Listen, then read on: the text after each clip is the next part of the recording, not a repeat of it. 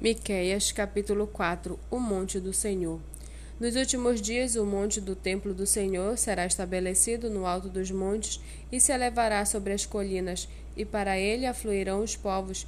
Muitas nações virão e dirão: Venham, subamos ao monte do Senhor e ao templo do Deus de Jacó, para que nos ensine os seus caminhos e andemos nas suas veredas, porque de Sião sairá a lei e a palavra do Senhor de Jerusalém. Ele julgará entre muitos povos e corrigirá nações poderosas e distantes. Estas transformarão as suas espadas em lâminas de arados e as suas lanças em foices.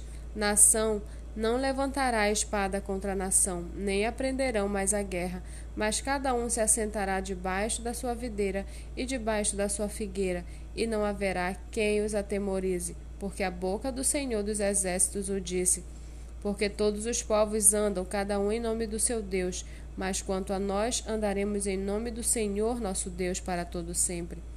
Naquele dia, diz o Senhor, congregarei os que cocheiam e recolherei os que foram expulsos e os que eu tinha afligido.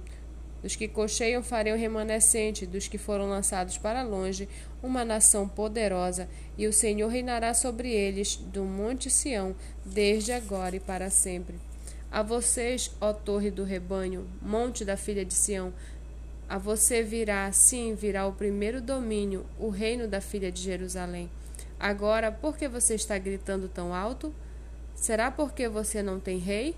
Morreram os seus conselheiros? Apoderou-se de você a dor como da mulher que está dando à luz?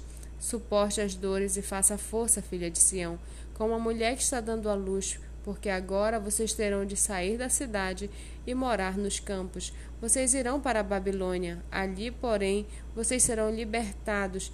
Ali o Senhor os remirá das mãos dos inimigos.